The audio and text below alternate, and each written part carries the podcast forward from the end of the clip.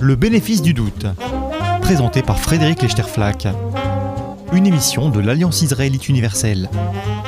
Bonjour à tous. Les usages du passé dans le discours public et en politique ne sont jamais innocents. L'antifascisme, son histoire et sa mémoire n'ont pas échappé à la règle, en particulier en Allemagne, où la manière de raconter les modalités de résistance dans les camps nazis, les modalités de résistance orchestrées par les organisations clandestines communistes, ont été l'objet d'importantes révisions ces dernières années. Et c'est en partie l'objet euh, d'un livre paru il y a deux ans une vie contre une autre, dont l'auteur Sonia Combe est avec nous aujourd'hui. Sonia Combe, bonjour. Bonjour. Et merci d'être notre invitée aujourd'hui. Vous êtes historienne, vous êtes chercheuse euh, au Centre Marc Bloch à Berlin. Vous vivez entre Paris, Berlin et New York, où vous avez mené d'importantes recherches, euh, en particulier sur euh, les archives de la Stasi, avec un livre qui avait fait couler beaucoup d'encre il y a quelques années, Une société sous surveillance, les intellectuels et la Stasi. Et vous avez publié il y a deux un livre euh, à la fois passionnant et, bouleversant qui s'appelle Une vie contre une autre.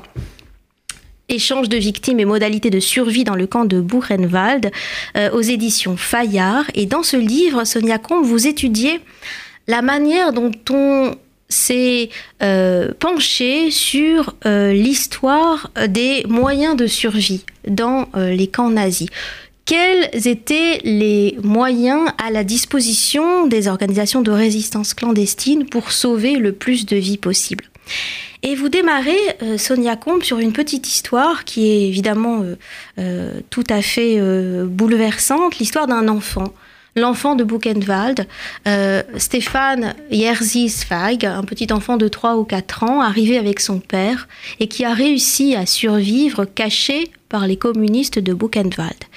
Il y a plusieurs manières de raconter cette même histoire, Sonia Combe, et c'est sur ça que vous démarrez. Comment cette histoire, l'histoire de l'enfant de Buchenwald, a-t-elle été racontée?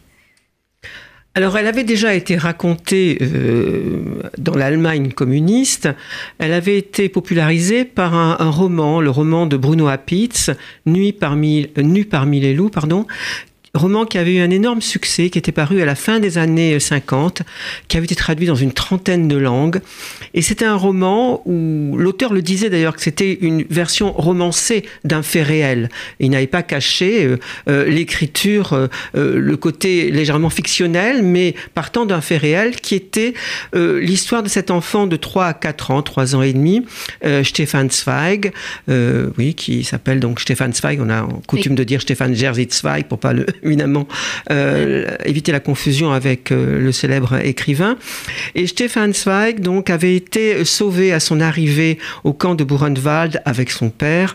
Euh, il revenait d'Auschwitz, vous savez que c'était la fin, les années, l'été 44, il y avait des déplacements complètement incontrôlés, euh, enfin pas tellement incontrôlés, mais disons des déplacements qui étaient euh, extrêmement bizarres, qui répondaient à une logique qu'on ne comprenait pas. Et hum, les SS avaient donc un, emmené un, convoi de, juifs euh, de d'Auschwitz, les avait amenés à Buchenwald. Et à l'arrivée donc au camp, euh, dans la mesure où Buchenwald, la gestion interne administrative du camp euh, était faite par les détenus à Buchenwald. il n'y avait pas assez de SS pour s'occuper de, camps aussi importants, donc les détenus se voyaient confier des, des missions d'encadrement qui leur donnaient donc une possibilité pas immense, mais une possibilité de, de, de, sauver euh, des vies. Et euh, un, communiste, puisqu'ils étaient pratiquement tous communistes, euh, ces, détenus qui avaient euh, la, fonction, euh, enfin qui assuraient la gestion du camp, a vu cet enfant de, de, 3 ans et il a dit, il s'est dit, cet enfant n'a aucune chance de survie. il y avait d'autres enfants, mais qui avaient 7-8 ans et mm, surtout des adolescents. Et donc il a pris cet enfant avec lui et mm, il est devenu une sorte de mascotte pour ce groupe de communistes allemands.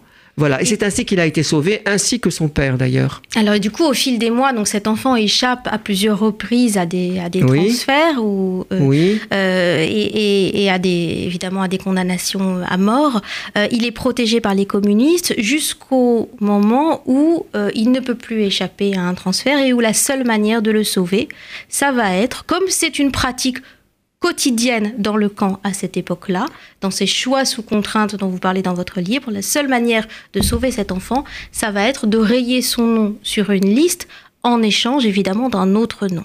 Et c'est là où nous entrons évidemment dans le sujet qui nous intéresse, sur ces dilemmes éthiques de substitution de victimes, puisque vous expliquez, Sonia Comte, dans votre livre, que l'un des moyens extrêmes auxquels la résistance, et en particulier la résistance communiste dans les camps, euh, a dû recourir pour sauver certaines vies, eh bien, il faut euh, en livrer d'autres.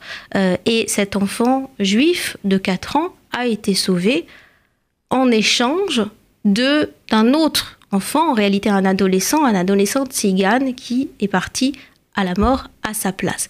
Quand je raconte l'histoire comme ça, Sonia Combe, je suis déjà en train d'argumenter, et c'est ce que vous montrez dans votre livre, puisque je produis un certain effet. En insistant sur la substitution de victimes, je produis un effet de sidération, un effet d'injustice, un effet de révolte.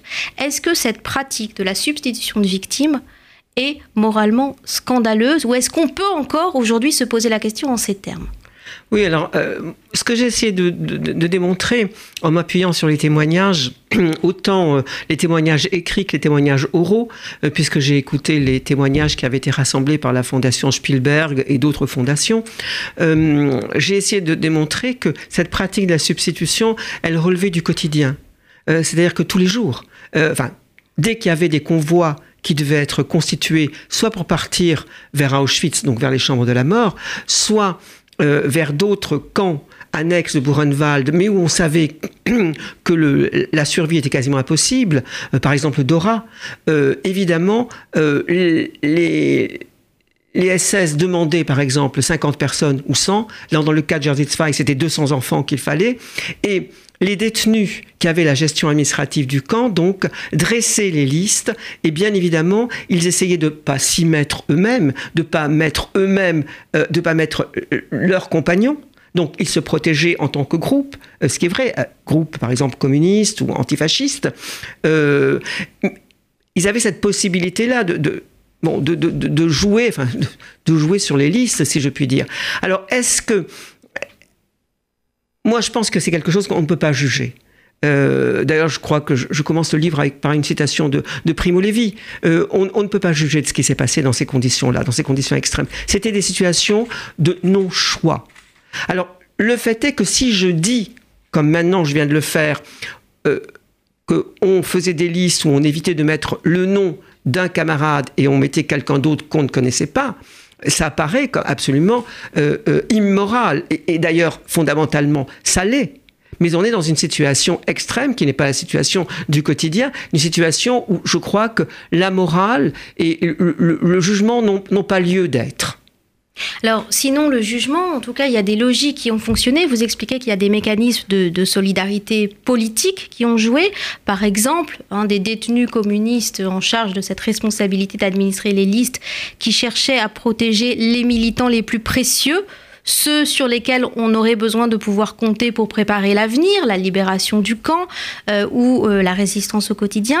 Il y a des mécanismes de solidarité ethnique qui ont joué aussi, puisque les groupes euh, nationaux euh, cherchaient à protéger autant que possible leurs ressortissants. Donc il y a toutes sortes de, mécanismes qui ont joué euh, et qui relèvent de phénomènes qu'il est effectivement très difficile de juger. Hein. Vous citez la phrase de Primo Levi qui dit La condition d'offenser n'exclut pas la faute et souvent celle-ci est grave objectivement mais je ne connais pas de tribunal humain auquel en déléguer la mesure. Et je voudrais rappeler une autre phrase euh, que vous citez d'ailleurs aussi dans votre livre, Sonia Combe, une phrase de l'écrivain David Rousset, euh, qui, dans son roman témoignage Les jours de notre mort, met dans la bouche d'un de ses personnages de fiction cette phrase prémonitoire euh, qui dit ceci dire que cette bataille dans la merde que nous menons ici, il faudra l'expliquer, la justifier devant des gens qui n'auront jamais vu, même de loin, un camp de concentration.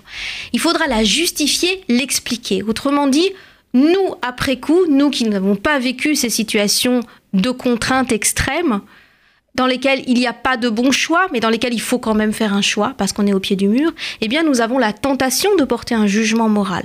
Comment ce jugement moral se répercute sur l'écriture de l'histoire ou sur l'écriture de cette mémoire-là. Oui, alors justement, euh, il y a eu, il y a deux régimes d'écriture, il y a deux régimes de vérité, euh, on pourrait presque dire. Euh, du temps de, l'existence du bloc communiste et du temps de l'existence de la RDA, on ne portait aucun jugement. on disait simplement les communistes ont sauvé des vies dans le camp. Et c'était la belle histoire de l'antifascisme, où tout le monde avait été bon, courageux, généreux, etc. Bon, ça faisait partie de l'idéologie officielle. Bien évidemment, euh, on savait très bien que dans le détail, euh, ça ne se passait pas de façon aussi idyllique. Et puis alors ensuite, il y a eu le contre-discours qui est venu après la réunification de l'Allemagne et que j'analyse moi comme une sorte de procès intenté, pas tellement aux antifascistes allemands d'ailleurs qu'aux communistes et ce qui veut dire que dans la grande entreprise de délégitimation totale de ce que fut l'expérience communiste à l'Est, les, antifascistes, principalement communistes, donc, ont été euh, une sorte de... ont, joué ce, rôle-là, on, on leur a fait jouer le, le rôle de ceux par qui on allait démontrer que cette expérience communiste avait été criminelle. Et c'est ça que je trouvais contestable parce que je ne suis pas. Euh, on, est, on, est, on est bien d'accord que euh, le, stalinisme et le communisme a produit des. a été, par certains côtés, et à certains moments, une expérience criminelle, mais n'avait pas été que ça. Et là, on se servait euh, de façon tout à fait injuste de, ces communistes allemands qui n'avaient pas été si nombreux quand même, et qui avaient passé 13 ans entre les prisons et les camps. On se servait de, leur histoire et, de leur malheur euh, pour produire un discours négatif euh, sur l'Allemagne de l'Est euh, qui venait d'être absorbée, avalée par l'Allemagne de l'Ouest, en fait. En quelque sorte, c'était ça. Oui, et on retrouve du coup des traces de cette, de cette mobilisation politique des, de, de, de, la mémoire de l'antifascisme jusque dans le mémorial du camp de Buchenwald, dont les expositions permanentes euh, contiennent euh, une, une, exposition sur l'enfant de Buchenwald, qui est une dénonciation du mythe de, l'enfant de, Buchenwald, précisément, dans lequel euh, on insiste sur la conclusion de l'épisode. Euh, en insistant sur le fait que la vie de l'enfant euh, de 3 ou 4 ans, de l'enfant juif de 4 ans, euh, Stéphane Jerzy Svag, a été sauvée au prix de la vie de l'adolescente cigane, ce qui est une manière aussi de mobiliser une mémoire contre une autre. Mais alors, on est passé du coup euh, historiquement d'un moment euh, où la conduite des détenus euh, communistes est idéalisée dans la vulgate de l'antifasciste, mhm. de l'antifascisme allemand, à un jugement extrêmement sévère et à un discrédit moral porté sur eux au nom de cette notion qui est centrale d'ailleurs dans l'œuvre de Primo Levi, la zone grise, mhm. c'est-à-dire leur comportement dans le camp Primo Levi considérait qu'il y avait une zone grise dont on ne pouvait pas juger, dont il faudrait pouvoir juger, mais ça supposerait des compétences plus qu'humaines mhm. pour pouvoir juger de ces comportements relevant de la zone grise. Sonia Combe, comment ce concept de zone grise, aujourd'hui, il est mobilisé? À quoi il sert aujourd'hui ce concept de zone grise, proposé d'abord par Primo Levi euh, pour décrire les comportements euh, en situation extrême dans les camps. Oui, alors ça, pose un problème parce que finalement, Primo Levi, euh, il situe bien cette zone grise euh, dans son livre, dans, tous ses écrits, d'ailleurs on le retrouve, mais c'est des situations très particulières, très particulières. Quand il explique qu'ils sont, ils sont en train de mourir de soif et tout d'un coup, il voit un tuyau et une goutte qui tombe de ce tuyau et il se regarde avec un autre euh, compagnon d'infortune ils disent, ils disent eux, ils peuvent y accéder. Mais s'ils le disent à tout le monde, euh, bah, ça ne servira pas. Il y aura, tout le monde n'aura pas de quoi boire de toute façon. Et donc, ils gardent pour eux cette eau. Enfin, il y a, y a plusieurs exemples comme ça. Mais la, zone grise, elle est, elle est extrêmement bien délimitée par Primo Levi.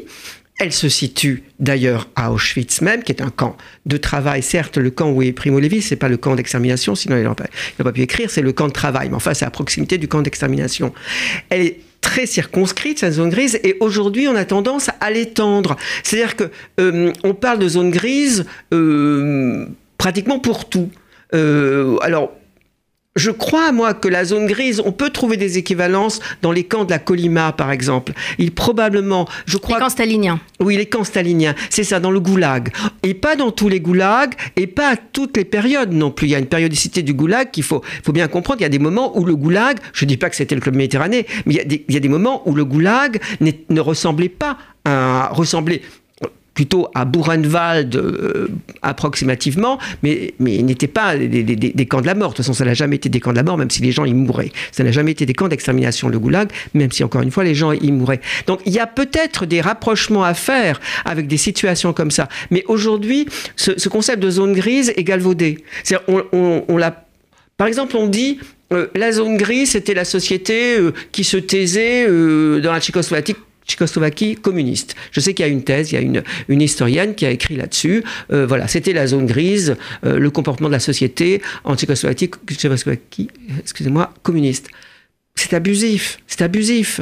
Euh, Mais parce que cette notion de zone grise, elle peut être utilisée. Alors c'est évidemment pas du tout ce que fait Primo Levi quand il propose ce, ah cette expression. Mais elle peut être utilisée aujourd'hui pour brouiller la figure des victimes, pour, euh, pour souiller la mémoire des victimes et pour considérer que les victimes, dans un système où euh, elles ont dû se salir les mains, sont des complices et donc des équivalents des bourreaux. Alors c'est un concept qui peut à la fois être utilisé pour, pour salir la mémoire des victimes pour considérer qu'il n'y a pas de pures victimes et que les victimes sont en réalité des adjuvants euh, de leurs bourreaux dans le système des camps, mais elle peut être utilisée euh, j'allais dire à l'inverse, pour déculpabiliser tout le monde et pour considérer que il y, a ni noir ni blanc, mais que tout le monde est gris et que si tout le monde est gris, il n'y a pas à s'en faire finalement. Et il me semble, Sonia Comte, que cette expression euh, issue donc de Primo Levi, la zone grise, est circonscrite par lui à certaines situations de choix sous contrainte dans les camps.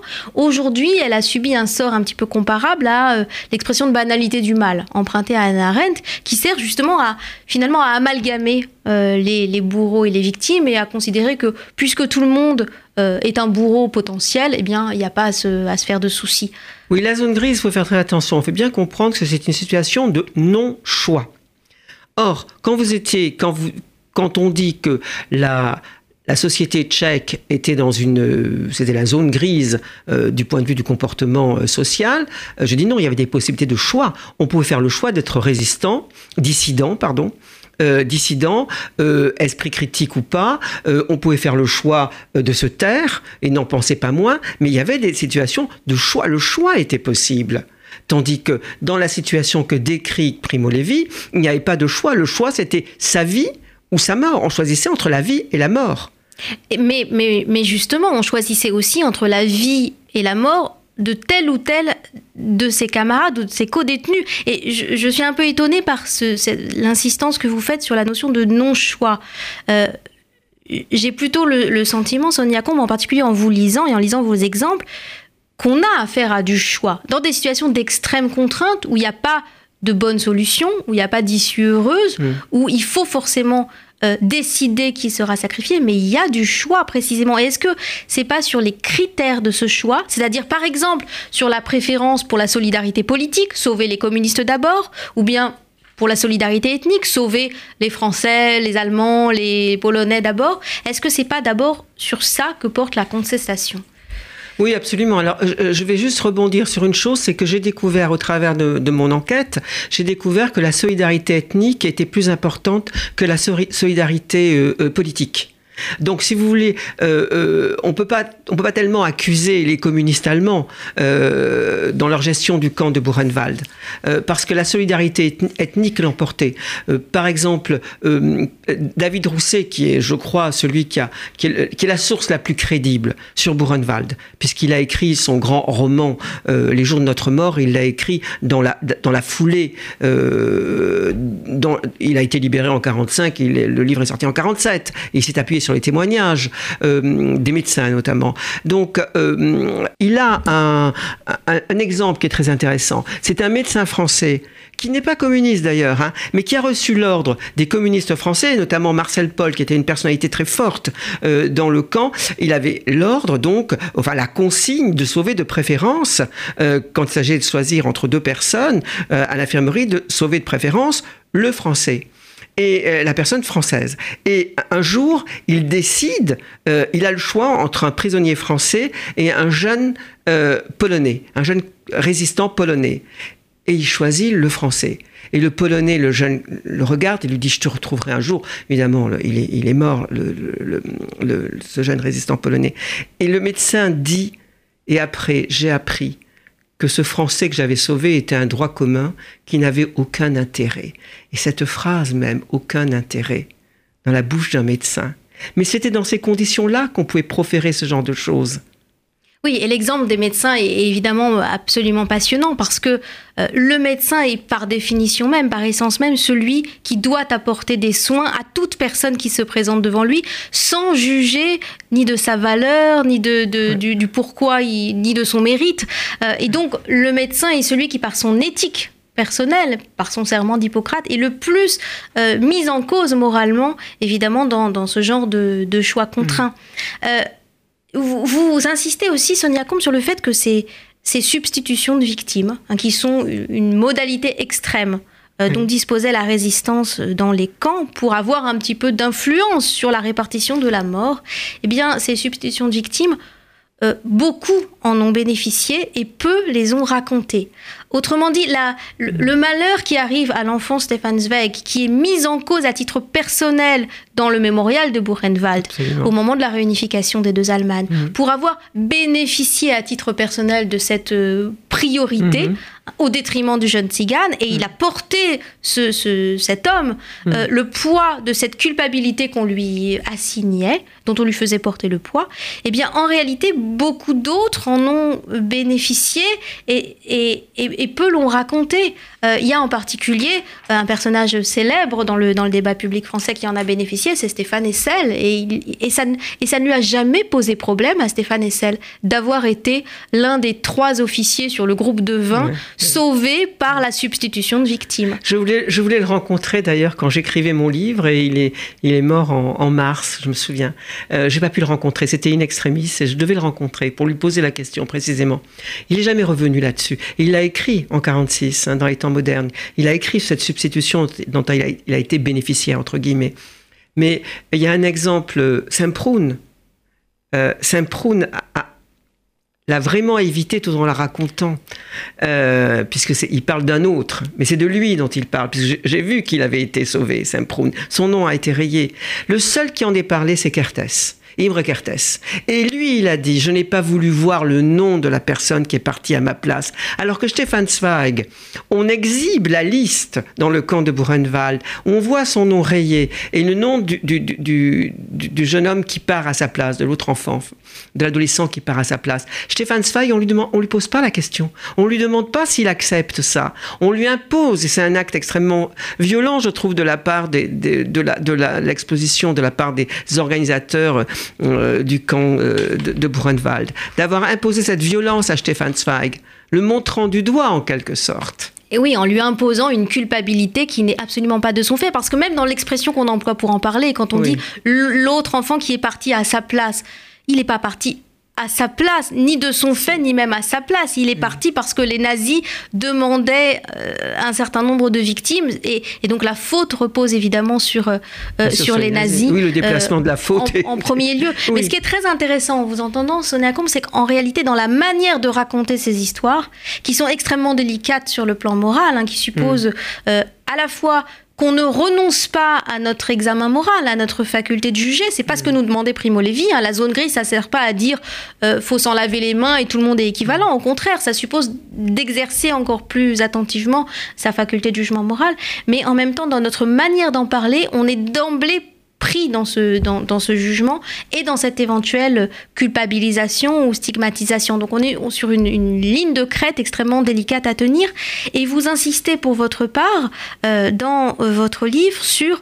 Euh, le malaise que vous éprouvez en tant qu'historienne de la mémoire face à ces usages du passé, à ces usages qui instrumentalisent euh, ces situations de contrainte morale pour raconter un passé qui servirait de preuve à une équivalence des crimes entre le nazisme et le, et le soviétisme et le stalinisme. Oui, grossièrement, c'est ce qui s'est passé dans une certaine presse de boulevard. Dès qu'on a découvert que l'enfant, on a découvert que l'enfant avait été échangé, euh, voilà, la presse de boulevard a dit, bah, finalement, euh, les, communistes n'étaient pas, meilleurs que les nazis. Euh, c'est cette équivalence-là qui était terrible. Alors, je dis, elle n'a pas été reprise par cette équivalence par le discours historien.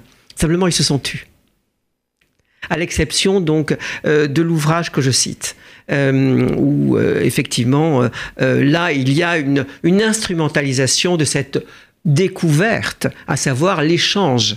mais, c'était aussi révélateur de l'absence de, l'absence de travaux en Allemagne sur ce que c'était que la réalité des camps. Parce qu'en France, par exemple, dans le même temps, c'était connu cette histoire-là. Euh, Marcel Paul en parle euh, dans les discours de résistants. Euh, il c'est pas qu'ils brandissent l'histoire, mais ils le savent. Or, en Allemagne, euh, il y avait cette volonté, finalement, enfin cette volonté, non, il y a eu un déficit de la recherche historiographique sur les camps, que ce soit à l'Est comme à l'Ouest. De ce point de vue-là, même l'Est a été, tout en produisant une belle version, euh, l'historiographie est-allemande a été plus loin que l'historiographie ouest-allemande. Je rappelle quand même que Buchenwald a été constitué comme camp et avec une, une exposition en 1958, alors que Dachau, Dachau, ça a été dix ans plus tard en Allemagne de l'Ouest. Vous voyez, les camps ont été. L'histoire des camps n'a pas été écrite euh, ou que très tardivement par les historiens de l'Ouest. Il reste à savoir, bien sûr, Sonia Combe, et ce sera le, mot de conclusion, si l'on peut aujourd'hui écrire une histoire européenne euh, de ces camps et en particulier de Buchenwald une histoire qui soit euh, libérée évidemment de ces usages instrumentalisés du passé de ces usages politiques euh, du passé en vue d'un avenir européen commun. Ça oui absolument oui. Merci beaucoup Sonia Combe. Je rappelle le, livre de votre le titre pardon de votre ouvrage absolument passionnant Une vie contre une autre échange de victimes et modalités de survie dans le camp de Buchenwald et c'est aux éditions Fayard. Merci à tous et à la semaine prochaine. Le bénéfice du doute, présenté par Frédéric Lechterflack, une émission de l'Alliance israélite universelle.